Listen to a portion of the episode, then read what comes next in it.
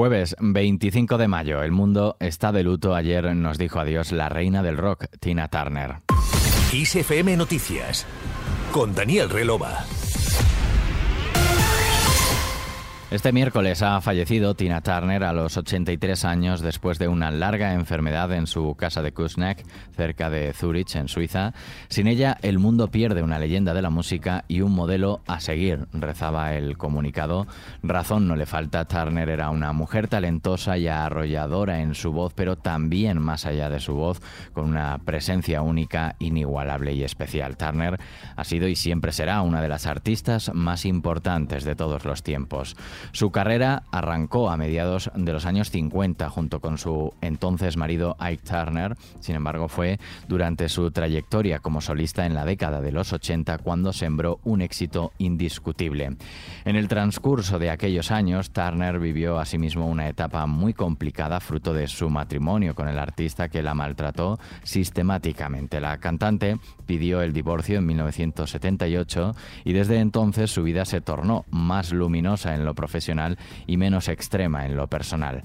Actualmente la cantante vivía en Suiza junto al productor musical alemán Erwin Bach, con quien se casó en el año 2013 tras casi 30 años de relación. Sin embargo, ese mismo año Turner sufrió un incidente cerebrovascular y tres años después se supo que sufría cáncer. Sus penas se agravaron además con el deceso de dos de sus cuatro hijos. Al margen de esta triste noticia, la campaña electoral no para. Desde Gijón, el presidente del gobierno, Pedro Sánchez, ha incidido en que mientras el PSOE refuerza el estado del bienestar, el PP apuesta por recortar y derogar. Porque cuando gobiernan, recortar. Y cuando están en la oposición, derogar. Dos verbos para un mismo fin, que es retroceder, que es volver al pasado, que es desmantelar, que es desmontar. Y nosotros pedimos el voto para todo lo contrario, para avanzar, para transformar y para proteger a la gente cuando vienen mal dadas. Para eso se vota el Partido Socialista. Sánchez ha advertido de que el principal enemigo del sistema público de salud no son los virus o las enfermedades, sino los recortes, al tiempo que ha afirmado que lo importante es la dignidad de la gente, avanzar y no retroceder frente a las amenazas de involución, ha dicho.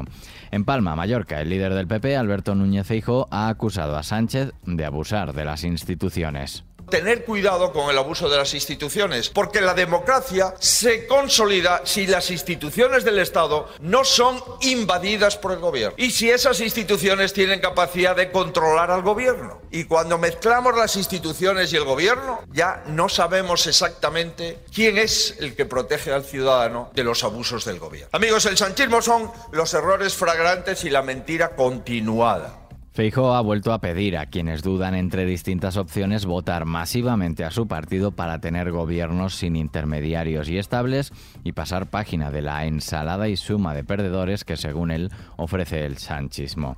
Y esta pasada noche, salvo Isabel Díaz Ayuso, los cabezas de lista a la Asamblea de Madrid han participado en un nuevo debate electoral en el que los candidatos se han olvidado de la dirigente popular y el PSOE ha entrado en la batalla de recuperar la hegemonía de la izquierda frente a Más Madrid. Alfonso Serrano ha sido quien ha hecho de escudero durante el debate a los ataques a Díaz Ayuso de Mónica García de Más Madrid, el socialista Juan Lobato y Alejandra Jacinto de Podemos. Miramos ahora al penúltimo día de campaña. Pedro Sánchez y Santiago Abascal viajarán a Madrid y Valencia, mientras Alberto Núñez Feijó e Ione Belarra arroparán a sus candidatos regionales en Murcia. Una jornada en la que reaparece Pablo Iglesias, que arropará en lavapiés a los candidatos de la formación morada a la comunidad y al Ayuntamiento de Madrid, Alejandra Jacinto y Roberto Sotomayor en clave internacional. El presidente ucraniano Volodymyr Zelensky se ha dirigido esta noche a las autoridades iraníes, remarcando que los drones kamikaze de fabricación iraní aterrorizan a Ucrania al ser usados por las tropas rusas en el marco de la invasión de Rusia. Zelensky ha considerado que el resultado del suministro de drones a las tropas rusas por parte de Teherán desafortunadamente les trae aún mayor aislamiento del mundo y aún mayores problemas. Por otro lado, la agencia de calificación Fitch ha puesto en observación negativa la deuda de Estados Unidos por la falta de avances entre los partidos demócrata y republicano para llegar a un acuerdo que evite la suspensión de pagos. Momento de ver el tiempo, persiste la inestabilidad en la península y en Baleares, con el predominio de los cielos nubosos y la nubosidad de evolución diurna durante la segunda mitad del día.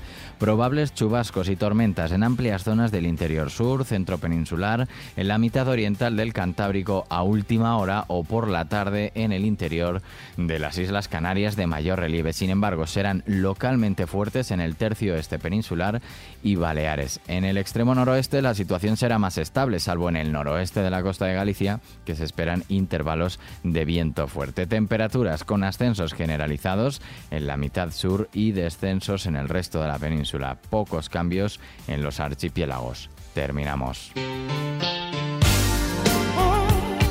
Como no podía ser de otra forma, nos vamos escuchando a la reina del rock para honrar su memoria.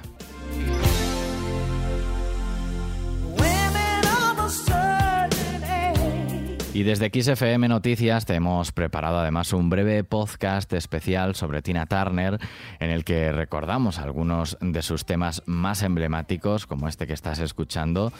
Nos hemos quedado solo con cinco, pero es que no ha sido fácil elegir entre las decenas de hits que la leyenda de la música y de la cultura en general acumuló a lo largo de sus más de cinco décadas de carrera. Hasta siempre, Tina.